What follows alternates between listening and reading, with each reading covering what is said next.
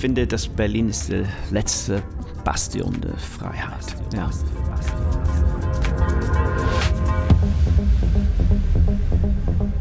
Vor dieser Situation im, mit der Ukraine, ich habe eigentlich gedacht, dass wir in einer Art äh, 20er Jahre Retro, 20er Jahre Welt leben werden. Und so dachte mir so, der gleich nach, danach, wenn der Corona vorbei ist und wir endlich wieder in den Clubs gehen können und so, wir werden eine ganz neue Art von Freiheitsgefühl haben, ein Befreiungsgefühl haben und so.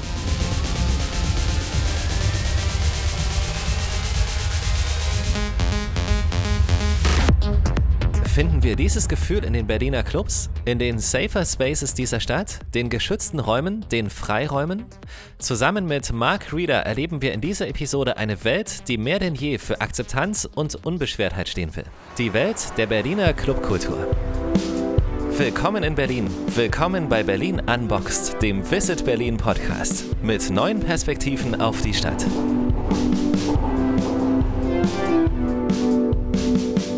Wie Musik und Kultur Grenzen überwindet und Menschen, egal welcher Sprache, Herkunft, Hautfarbe oder Religion zusammenbringt.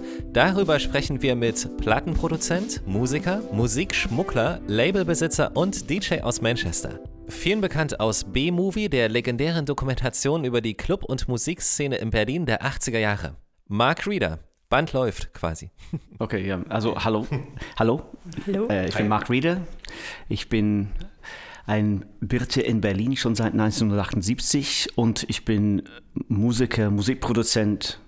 Ich habe auch einen Film gemacht und gerade momentan produziere ich äh, eine Band aus China. Mhm. Ich habe gerade vor, äh, äh vor ein paar Tagen habe ich meine eigene Platte mit einer litauischen Sänger veröffentlicht. Das heißt Live Everywhere. Und ich habe gerade eine Platte produziert von einer ähm, Amerikaner, der in Holland lebt, äh, Birmingham Electric. Und das kommt auch dann später im Jahr raus. Mark Reeder bei Berlin Unboxed, Josephine von Visit Berlin ist da und ich bin Michael. Herzlich willkommen.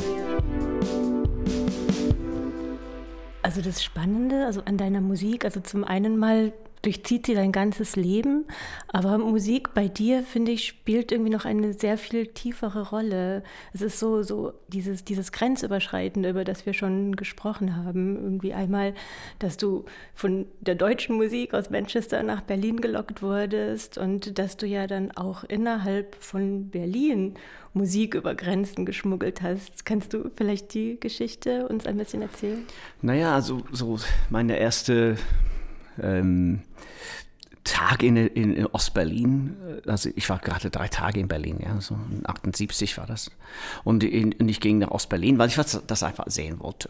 So. Ich hatte eigentlich keine Absicht, irgendwie in Berlin überhaupt zu bleiben oder so, aber ich wollte einfach nur Ostberlin einfach angucken und dann wahrscheinlich dann nach Hause. Und äh, ich fand das total faszinierend das war wie, wirklich wie, wie, Science Fiction irgendwie für mich. Man, man hat in der gleichen Stadt gewohnt, aber auf der anderen Seite dieser Mauer war eine ganz andere Stadt. Die war ähnlich, so wie so eine parallele Welt. Und das hat mich total fasziniert. Und ich wollte einfach mehr und mehr und mehr davon wissen, weil die mehr ich gefragt habe im Westen, die mehr, mehr ich gewusst habe und es mir be bewusst war, dass die Leute nichts wussten über Osten. Mhm. Gar nichts. Ja? Und wenn überhaupt was zu sagen hatten, war alles war nur so, so negativ oder so abweichend irgendwie so. Das, und das hat mich total frustriert. Und ich fand glaubst das total bescheuert. Glaubst du, das hat sie nicht interessiert? Oder? Nein, das hat sie einfach inter nicht interessiert. Äh, die meisten Leute gingen, wenn die nach Ostberlin gingen, entweder sie gingen mit der Schule oder sie, haben, sie sind zu ihrer äh, Verwandten gefahren. Dann haben sie den Waschmittel gebracht oder Kaffee oder so.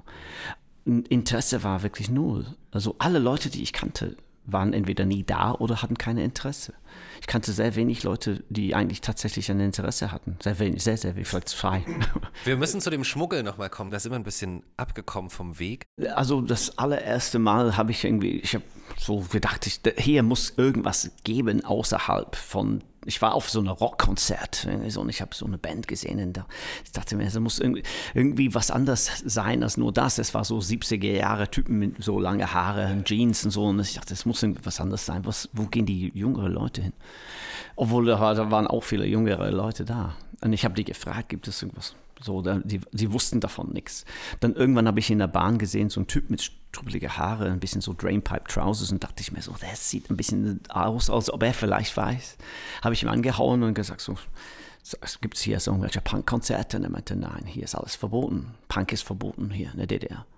Dann dachte ich mir, okay, das, wenn es irgendwas gibt, dann schreib mir eine Postkarte. Habe ich ihm meine Adresse aufgeschrieben und habe von ihm nichts mehr gehört. Und dann irgendwie ein paar Monate später habe ich einen Brief erhalten von einem Mädchen, die hat mich gefragt, ob ich sie irgendwie ähm, anrufen konnte aus Westberlin und haben wir uns dann uns verabredet im Palast der Republik, in der Cocktailbar im Palast der Republik.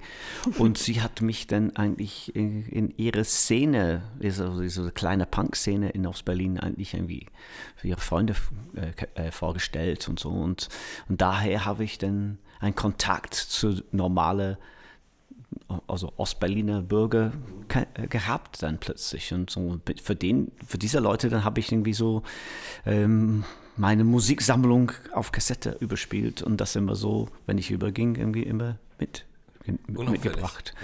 Ja.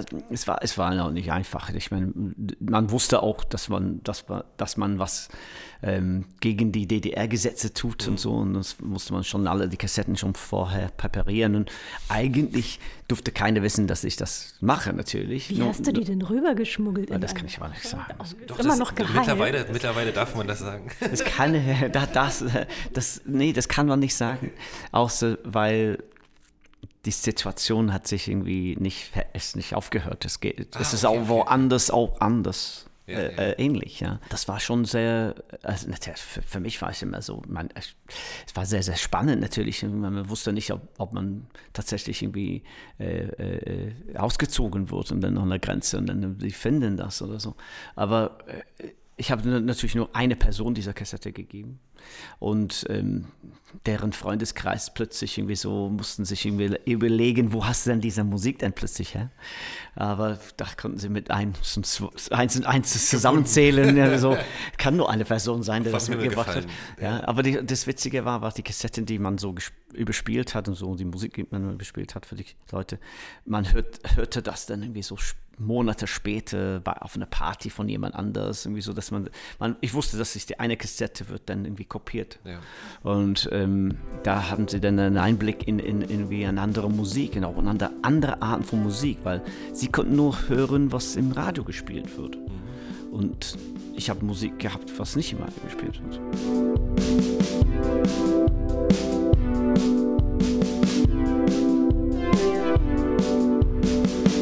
Irgendwann ist ja die Grenze tatsächlich gefallen und dann kurz danach oder kurz davor hast du ja dann tatsächlich auch eine Platte produziert für ja. das Ostlabel. In die letzten Stunden der DDR habe ich eine Platte, die, die Vision-Platte von dieser Band, die Vorband von die Toten Hosen Konzert.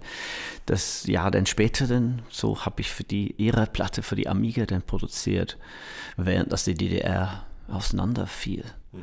Was eine sehr, sehr seltsame Erfahrung gewesen. Und zu der Zeit, wo ich, zu der Zeit habe ich nicht gewusst, dass ich der Einzige bin, der das gemacht hat. Ja, aber ähm, man hat das dann während des Albenaufnahme, so kann man sagen, die, die Leute dann irgendwie ständig gesehen und gefragt. Und dann haben sie mir erzählt, ja, du bist der Erste der, aus dem Westen, der überhaupt in in der DDR eine Platte machen darf. Und dachte ich mir, wow, ist mich so geehrt. Aber, aber, aber, aber Nachhinein dachte ich mir, hm, ja, okay, gut, jetzt weiß ich, warum sie das gemacht haben. Also, so, sie wollten mich komplett beobachten. Ja, ja, ja. Und du hast ja dann irgendwie später auch ein eigenes Label genau. gegründet. NFS. Genau. Genau, ich habe ich hab, ich hab dieses Label ähm, gegründet in 1990, gleich nach so, ich war fertig mit der Divisionplatte und ich habe die Leute gesagt, die, DDR, die Mauer ist gefallen, die DDR war nicht mehr. Und ich habe zu dir gesagt, ja, jetzt, jetzt ist die Möglichkeit, jetzt bist kein staatliches Organ mehr, musst nicht irgendwie staatsgerecht irgendwie so alles irgendwie so veröffentlichen, kannst du jetzt richtig gute Musik jetzt endlich veröffentlichen. So, ich meinte damit eigentlich das neue Techno-Sound, was gerade die letzten paar Jahre in Berlin war. Ich habe gesagt, jetzt ist die Möglichkeit, Möglichkeit, so eine Musik zu veröffentlichen. Aber sie kannten das alles nicht. Die, die waren noch nie in einem Club oder sowas, wo so eine Musik gespielt wird. Und die konnten das überhaupt nicht vorstellen. Besonders in so einer 12-Inch-Platte, weißt du, so, so eine 12-Inch-Platte. So ein Track auf einer Seite von einer Schallplatte. Was ist das für eine Verschwendung? Ja, so. und, und dann haben sie gesagt, dann, dann machst du das, wenn du so viel davon weißt. Du kannst hier die Räume benutzen. Ja, so unser Apparat. Da habe ich schamlos ausgenutzt. Ja, klar, war eh alles leer, genau. Ja, ja, so viele Leute waren schon abgehauen ja, im Westen und so, und so. Und dachte ich mir, super, da habe ich jetzt hier die Möglichkeit, was zu tun und die werden mir das unterstützen und so. Und ähm, habe ich mein Label The Masterminded for Success genannt. Also das heißt irgendwie kreiert für Erfolg, wenn man so haben will. Das, so habe ich das für den verkauft. Und was war so deine Intention? Also hinter dem Namen? Ich wollte, dass die Leute diese drei Buchstaben nicht vergessen. Okay irgendwann verschwindet das, ja, so MFS. Vielleicht ja, müssen so. wir das unseren jüngeren Zuhörern noch kurz erklären, die das nicht mehr mitbekommen haben, für was, was, was MFS, MFS, auch steht. Also ja. MFS stand für Ministerium der Staatssicherheit. Das war der lang, Secure, genau. das war ja. die Stasi, ja, die, die Geheimdienst, die die Menschen kontrolliert haben. Und ich wollte dieses, diese drei Buchstaben behalten in irgendeiner Art und okay, Weise, so dass die Leute Immer, äh, besonders bei den Kids, wenn die Kids gesagt haben, wenn die, Eltern gefragt haben, was ist das für Musik, dann können sie sagen, es ist eine neue Platte auf MFS, weil ich wusste, dass das dann in, in, die, in die Eltern mit dieser kalten Schauer irgendwie ja, ja, dem Rücken runterläuft. Und so, richtig so, gut. So, genau. Ich habe auch T-Shirts gemacht, nur mit MFS auf dem Rücken, ja. so um die Leute so ein bisschen zu provozieren, weil ich wollte einfach, dass die das nicht vergessen, weil wenn man das vergisst, dann kommt das wieder, ja. Und, und äh, dachte ich mir so, so aber, aber es schwierig war, die Leute bei der Ex-Amiga, das an denen zu verkaufen, ja. Weil ich wusste, dass ich das nicht sagen kann, mein Label heißt MFS, weil ich wusste, dass sie sagen, bist du wahnsinnig? Das geht ja gar nicht. So habe ich dann das Masterminded for Success genannt, ja, so, so, so, weil ich wusste, dass sie eigentlich in Englisch nicht so ähm, nicht so fit. Ja, kann man sagen, ja. Äh, dass das einfach akzeptiert wird als große, auf Englisch Mastermind for Success. Äh, wenn ich das auf Deutsch geschrieben hätte, hätten sie das sofort abgekürzt und dann hätten sie sofort gesehen, das heißt MFS. Ne, das geht gar nicht. Die haben das nur erfahren, dass es MFS heißt, als ich meine erste Poster gemacht habe. Der Veröffentlichung des Labels als solches habe ich Posters gemacht, da stand MFS, wir sind zurück. Ja. und, und ich fand das überhaupt nicht gut. Ich finde das lustig. Aber klar, mit so viel Abstand kann man lachen. Ähm, ich kann mir sehr gut vorstellen, dass das sehr, sehr viel getriggert hat, einfach halt mit den Leuten. Also ohne Ende. Ohne Ende. Ich hatte so viel schlechte Presse. Ja, ja. Aber das war, das es war genau mein Ziel, eigentlich die, diese Reaktion zu bekommen, weil ich wollte, dass die Leute darüber reden. Und ich wollte, dass die Leute über das, das nicht nur über die Musik redet, aber über das generell da, da, dazu. Und ähm, natürlich durch die schlechte, schlechte Presse hat das irgendwie natürlich eine ganz andere Interesse geweckt unter den Leuten, die so eine Musik hören. Ja. Wie groß ist die Rolle, die Berlin spielt in dieser ganzen Geschichte für dich? Das wichtigste Rolle. Ja, also ganz ehrlich, wenn, wenn, ich, wenn ich in Manchester geblieben wäre, wäre das alles nicht passiert. So, und es war nur diese Stadt, die das für mich das ermöglicht hat. Mhm. Die Tatsache, dass Berlin open 24 hours a day, 24 Stunden, keine Sperrstunde hat, alleine das war eine, eine äh, äh, Offenbarung für mich, mhm. ja, als ich erstmal nach Berlin kam. Und diese Menschen, die hier in dieser Stadt waren zu der Zeit, die waren alle so wie ich, irgendwie, keine, keine Ahnung, also so irgendwie äh, ab, aus, Außenseite, ja, so Außenseite einfach. Und, und, und, und einfach, man hat irgendwie Träume und Wünsche und Vorstellungen, so künstlerische, so was weiß ich. Und die waren alle so in, in der ähnliche, die, die, die mochten auch ganz abstrakte Filme, so wie ich, und, und so, so Sachen und so. Und wir waren so, ich fühlte mich total verwandt. Und das hatte ich nicht unbedingt in Manchester. Ja, und vor allem, ihr habt auch einfach dann Sachen gemacht und umgesetzt und das war ja, einfach möglich. Ja, man hat seine Vorstellung einfach so gemacht. Also, hast du Lust? Ja, mache ich mit. Los, ja, genau, ja. los geht's. Ja. Ist das, wie viel ist da heute noch übrig davon? Also ich finde, dass Berlin ist die letzte Bastion der Freiheit. Ja. Also wenn man diese ganze Welt anschaut, was um uns herum ist, es wird immer, immer mehr eingeschränkt. Das ist ein heftiger Satz, die letzte Bastion der Freiheit. Ist es aber. Ist es aber. Auch wenn man manchmal Sachen hier verändern an sich, aber trotzdem, ah, trotz allem ist es noch. Ja, so. Und wir, wir müssen alles tun, um das zu behalten. Und das müssen wir hier in Berlin. Die, Leute, die Art von Leuten, die hier nach Berlin kommen, sind immer noch die gleiche Art von Berlin, die kamen 1978. Absolut, ja. ja. Die Leute, die sitzen irgendwie im Außenseite in ihren Dörfern, die kommen hierher und fühlen sich total wohl und kennen alle Leute plötzlich, sind auch in einer ähnlichen Situation. Und das hat sich nicht verändert. Auch natürlich auch Orte, wo man Sachen machen kann, hat sich irgendwie so ein bisschen vielleicht eingeschränkt, weil diese verfallenen Gebäude, was früher nach dem Mauerfall war, sind nicht mehr da, sind alle restauriert und renoviert und in Büros irgendwie umgewandelt und so weiter. Aber trotzdem hat man äh, trotzdem Möglichkeiten und auch andere Möglichkeiten, auch wesentlich mehr Flexibilität als in vielleicht anderen, anderen Städten. Also ich komme aus Manchester. Manchester ist bekannt als Musikstadt. Sagen. Wir haben so wenig Orte, wo Leute spielen können vergleichbar.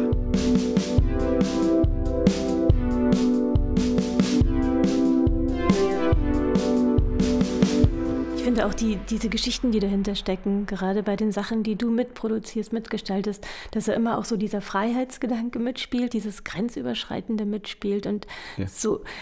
Glaubst du denn, also so MFS, Mark Reeder ist so der typische Berlin-Sound? Kann es den überhaupt geben? Oder Eigentlich, wie würdest du? Nee, glaube ich nicht. äh, vielleicht nicht, nee.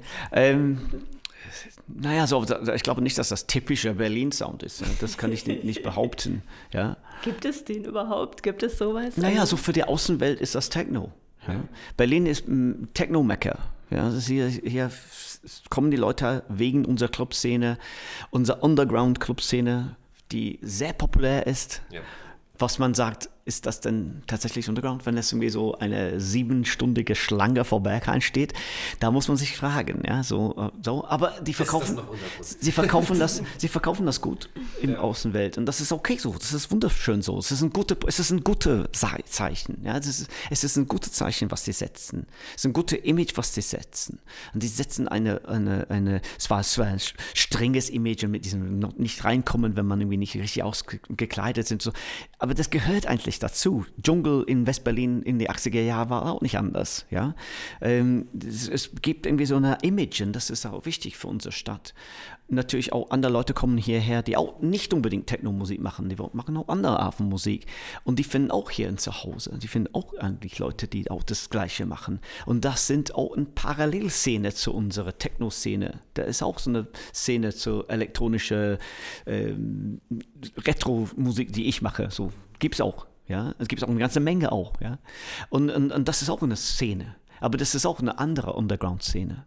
Und für ja. bestimmten Leuten im Ausland ist das die Szene. Ja? Also es ist, Und genauso mit der Musik wahrscheinlich auch. Da kann man nicht sagen oder schwer sagen, das ist jetzt typisch dafür, sondern es ist halt einfach, es ist ja auch ein Teil einer kompletten äh, Szene oder auch es Bewegung oder wie man es bezeichnet. Berliner möchte. Musikszene ja, ja. war schon immer eine Mischmasch aus verschiedenen Sachen. Du hattest irgendwie in die 80er Jahren hast du, hast du einstürzende Neubau und Malaria und tödliche Doris und so eine Bands, aber hast du auch gleichzeitig Nene, ja? Und so und, und, und Spliff und so eine Bands, weißt du, so Nene Hagen.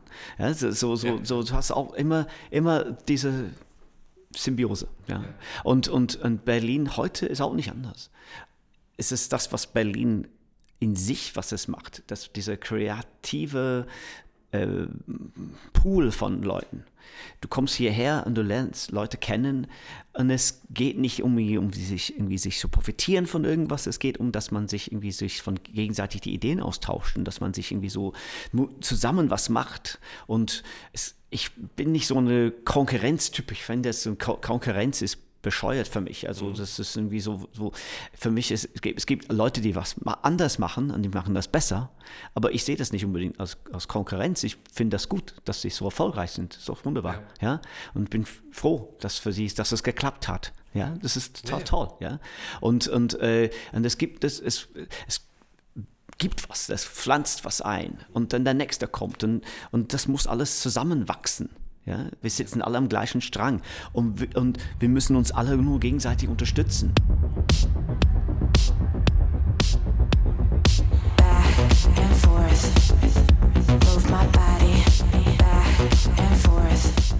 Guck mal, Also Deutschland, das war ein Land, als ich aufgewachsen bin, als kleines Kind, war in Deutschland immer Feind. Aber als ich in Deutschland war, habe ich festgestellt, das ist nicht die Wahrheit. Du hast irgendwie so 25 Jahre lang Zeit gehabt, seine Position zu verändern. Neue Generation, ganz andere Art von Menschen. Und das ist genauso wie in Japan gewesen und so. Und es wird auch sein in Russland und in Ukraine und sonst wo. Ja, die, diese Leute, die, die nächsten, die nächste Generation, die werden dann anders sein, wenn wir das wollen in der Zukunft, dass es auch weitergeht. Wir müssen uns das nicht aufhören. Die Techno-Kids in, in Moskau, die sind genauso wie hier, uns hier. Mit, mit der Traum und dieser Gedanken, freie Gedanken zu sein, dass man frei Kunst machen kann und machen, was man die sind auch da und die werden auch da bleiben. Aber die werden das jetzt aber sehr schwer haben. Und wir müssen die Leute aber trotzdem die Inspiration geben, da nicht aufzuhören und nicht auf die Hoffnung aufzugeben. Weil irgendwann ist das auch dann vorbei.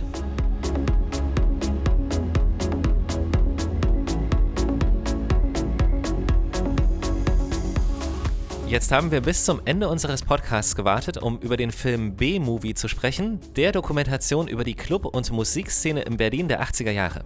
Aber schlagen damit auch nochmal eine schöne Brücke zum Anfang. Marc, wie war das damals? Es war nicht deine Idee, das weiß ich schon mal. Ich habe ich hab ein Album gemacht, die hieß 5. 5.1, das ist ein Album in Surround Sound. Und der Filmproduzent von B-Movie, er hatte diese Platte gehabt und hat gedacht, hm, wenn ich in, er, er wollte zufälligerweise war mit meinem Nachbar, der auch Filmcutter ist. Er hatte ein, für ihn eine Serie geschnitten und wir haben über, über 80er Jahre Berlin geredet und er sagte so, ja, was, was wie erkläre ich West-Berlin zu meinen Kindern, wenn sie erwachsen sind? So, was, ich war zu jung, ich habe das nicht erlebt, und, und, du warst älter und er war, ich war nicht hier, ich war in Westdeutschland. So, wir müssen einen Film zusammenstellen äh, von, von Filmen aus der Zeit mit Musik aus der Zeit. So wie eine, so eine Art, so 90-minütige Video. Genau, ja, so. Ja. Und dann, er wollte eigentlich, dass die Musik im Kino gut kommt. Ja, das ja, klingt total dynamisch, denn er hat meine Platte gehört und hat mich gefragt, ob ich die Musikrestauration für den Film machen möchte. Ja. Und dachte ich mir so, ja, so, ne, meinte, ja, ist aus Filmbilder aus den 80ern und so. Und ich dachte mir, ich habe auch ein paar Sachen zu Hause habe ich irgendwo eine Kiste. Dann dachte ich mir, ich habe ich hab mir erzählt, ich habe was, ja. willst, vielleicht kannst du ein paar Szenen verwenden. Ich dachte mir, ich kann hier ein bisschen Geld verdienen. Und so. Habe ich ihm eine Kiste, Kiste Filme gegeben auf Kassette. Und, so. und dann hörte ich irgendwie so ein paar Wochen nichts. Und dann rief er mich an, meinte so, wir müssen reden. Und ich so, oh Scheiße, was habe ich ihm gegeben? Ja. Ja. Weil ich habe die ja nie angeschaut. Ja. Ich habe meine Sendung, die ich gemacht habe, nie angeguckt. Das, das, hat mich, das hat mich nicht interessiert. Also ich, ich ich sehe mich jeden Tag im Spiegel, wenn ich mich rasiere. Das reicht mir. Ja. Ich muss mich nicht im Fernsehen sehen. Einfach so habe ich, ich bin zu ihm hingegangen und er meinte, was ist denn das für ganze Zeugs, was du mir gegeben hast, dieser ganze Film? Und dann habe ich ihm erklärt, was das war. Er hat mich, mich auch Fotos gezeigt, was er abgemacht vom Fernseher. Und, äh, und dann habe ich ihm erklärt, oh, ich habe britisches Fernsehen Sendungen gemacht und so über Berlin. Und, und dann habe ich ihm meine Geschichte erzählt ein bisschen. Und die mehr, die mehr ich erzählt habe, ist dann der, der plötzlich, dann es heißt irgendwie so, du musst jetzt, wir haben uns anders überlegt mit unserem Filmkonzept. Du erzählst dein Leben und wir machen dazu die Bilder. Ja. Das, das Lustige an dem Film für mich war die Tatsache, dass die Leute, die den Film gemacht haben, haben das eigentlich nur für Deutschland gemacht. Ja, ja. Also deutschsprachige äh, Raum. Weil sie dachten, dass keine außerhalb von Berlin sich irgendwie überhaupt interessiert für diese 80er Jahre Berliner Szene mit ja. einstürzender Neubauten. Doch, so. das wird die ganze so. Welt. Ja, ja, natürlich, ja. Aber das, das haben sie erst später erfahren, ja. nach der Premiere auf der Berlinale, ähm, da, da, dass andere Leute Interesse haben. Und wir hatten so ein Problem, dass die ganze, die musikalische Rechte waren nur für Deutschland und Österreich. Äh, äh, lizenziert, nicht für die ganze Welt. So, der Film können wir nicht verkaufen außerhalb von Berlin. Wir können das nur in Deutschland verkaufen. Okay. Und ähm, natürlich, das macht diesen Film zu etwas Besonderes, weil man will es sehen wenn es, oder, oder kaufen und es gibt es nur in Deutschland. Es gibt es nur auf iTunes Deutschland oder was weiß ich irgendwie so. Und, und, natürlich, das macht das irgendwie so dieses Reiz, den Film ja, zu sehen. Und ich hatte mit New Order ähm, die haben einen Song gemacht und äh, ich habe für diesen Song einen Remix gemacht und Bernard Sommer wollte unbedingt äh, so eine Art Trailer machen, so eine Video machen aus Auszügen von B-Movie. So, um den Film zu promoten, dass er das dann bei aller Konzerte spielen kann, dass die Leute den Film sehen äh, und als Promotion zusätzlich für unser Film. Ja. So haben wir so einen kleinen Trailer gemacht, also ein kleines Video ge gemacht für, äh, von Auszügen aus B-Movie für die Singularity Single von New Order. Und da, dadurch hat diesen Film dann irgendwie so einen Kultstatus mhm. bekommen, weil die Leute alle was ist das für ein Film? Wieso kann ich das nicht sehen? Ich will das unbedingt sehen. Und dadurch musste ich dann, dann durch die Gegend reisen, in, in Orten überall, um den Film zu zeigen. So, ja. Weil die kriegen das nur zu sehen, wenn sie, wenn ich da bin, okay. weil ich kann das zeigen. Du darfst das, genau. Ich kann, gehe hin und sage, hier ist mein Film, der Film und äh, äh dann, dann lege ich auf und erzähle ich auch über den Film und die kriegen so eine kleine Paket und dann, und dann äh, spielen wir am Abend eine Party und äh, meistens lade ich irgendwie jemand aus dem lokalen Szenen, so ein DJ, junger DJ aus dem lokalen Szenen und ein etwas älterer Mensch, der auch in den 80er Jahren musikalisch aktiv war und machen wir so einen Abend. So. Ja. Und, und, man zeigt den Film. Eigentlich ist es so, die Leute einfach Inspiration zu geben, dass sie sehen können, so dass wir eigentlich ohne Internet und ohne alles das gewagt haben und gemacht haben, dass sie das auch können, wenn sie wollen. Ja, es, es, kann immer was Gutes entstehen. Also ich finde, das ist ein schöner, das ist ein schöner Gedanke. Für diesen und für alle anderen Gedanken, ähm, vielen, vielen Dank. Ja, gern. Das war sehr, bitte. sehr, sehr schön. Dankeschön. Ja, Dankeschön. Ja, bitte. Berlin Unboxed, der Visit Berlin Podcast. Auf Spotify, Google Podcast, Apple Podcast oder dieser. Folgt uns auf Instagram, Facebook oder YouTube und entdeckt Berlin mit der About Berlin App, dem digitalen Stadtführer für Berlin-Geschichte. Alle Infos auch auf visitberlin.de.